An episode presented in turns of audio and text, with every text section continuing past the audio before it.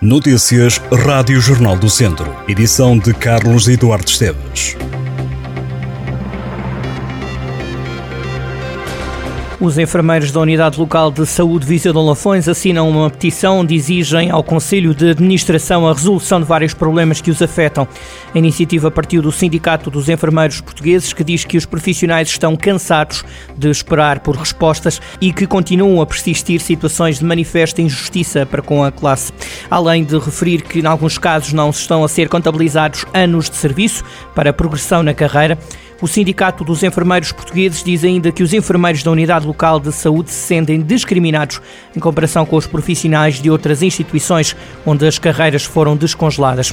O sindicato também lamenta que cerca de 100 enfermeiros da Unidade Local de Saúde Viseu de Lafões continuem a trabalhar com contratos a termo. Em março do ano passado, os enfermeiros do então Centro Hospitalar Tondela Viseu entregaram outro abaixo assinado, reivindicando respostas para os problemas. A petição enviada à Administração e ao Ministério da Saúde juntou mais de 500 assinaturas pela valorização e dignidade da profissão, os guardas prisionais já estão em greve. A paralisação durará praticamente duas semanas. O protesto às diligências pode comprometer o transporte de presos aos tribunais. Os guardas prisionais têm também marcado presença nos protestos das forças de segurança no último mês, motivados sobretudo pela atribuição de um subsídio de missão à PJ, que deixou de fora não só a guarda prisional, mas também PSP e GNR. PSP que começa esta quinta-feira a campanha No Namoro Não Há Guerra, em escolas de todo o país.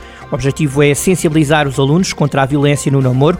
No total, no ano passado, houve 1.363 denúncias de violência doméstica em todo o país. As ações de sensibilização sobre violência doméstica e no namoro decorrem até 23 de fevereiro e destinam-se principalmente a alunos do terceiro ciclo do ensino básico e do ensino secundário, na faixa etária entre os 13 e os 18 anos. No Dia dos Namorados, a PSP apela às vítimas e às pessoas que lhes são mais próximas que estejam atentas a sinais e que apresentem queixa nas esquadras junto das equipas da Escola Segura em contexto escolar ou das equipas de proteção e apoio à vítima. As autoridades sublinham que a violência não é tolerável nem desculpável, mas também reforçam que quem agride precisa de ser ajudado. A PSP enaltece que tem aumentado a predisposição das vítimas e de testemunhas para denunciar este tipo de crime. Em jornaldocentro.pt, num outro artigo, pode encontrar um conjunto de sugestões para celebrar o dia de São Valentim.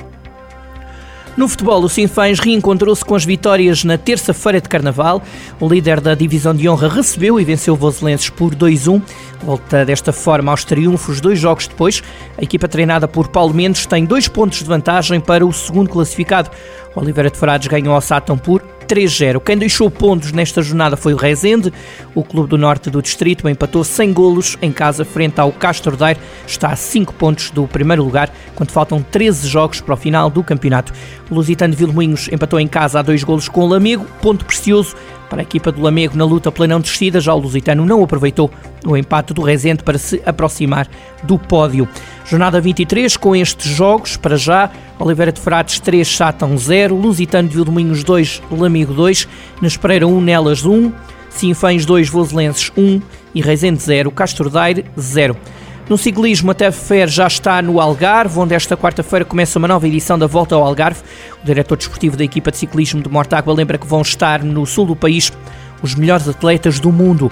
Gustavo Veloso antecipa uma corrida dura e refere que a TAV vai pedalar em equipa. A volta ao Algarve começa esta quarta-feira em Portimão.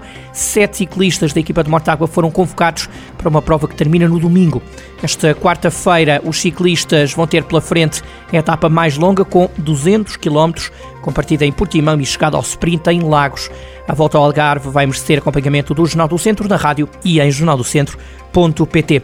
Depois do Carnaval, a previsão de chuva continua em Viseu. Esta quarta-feira, a região conta com períodos de céu nublado, mas a chuva volta a cair durante a noite. A precipitação vai continuar amanhã. Para hoje, o Instituto Português do Mar e da Atmosfera aponta para 20 graus de temperatura máxima e 12 de mínima.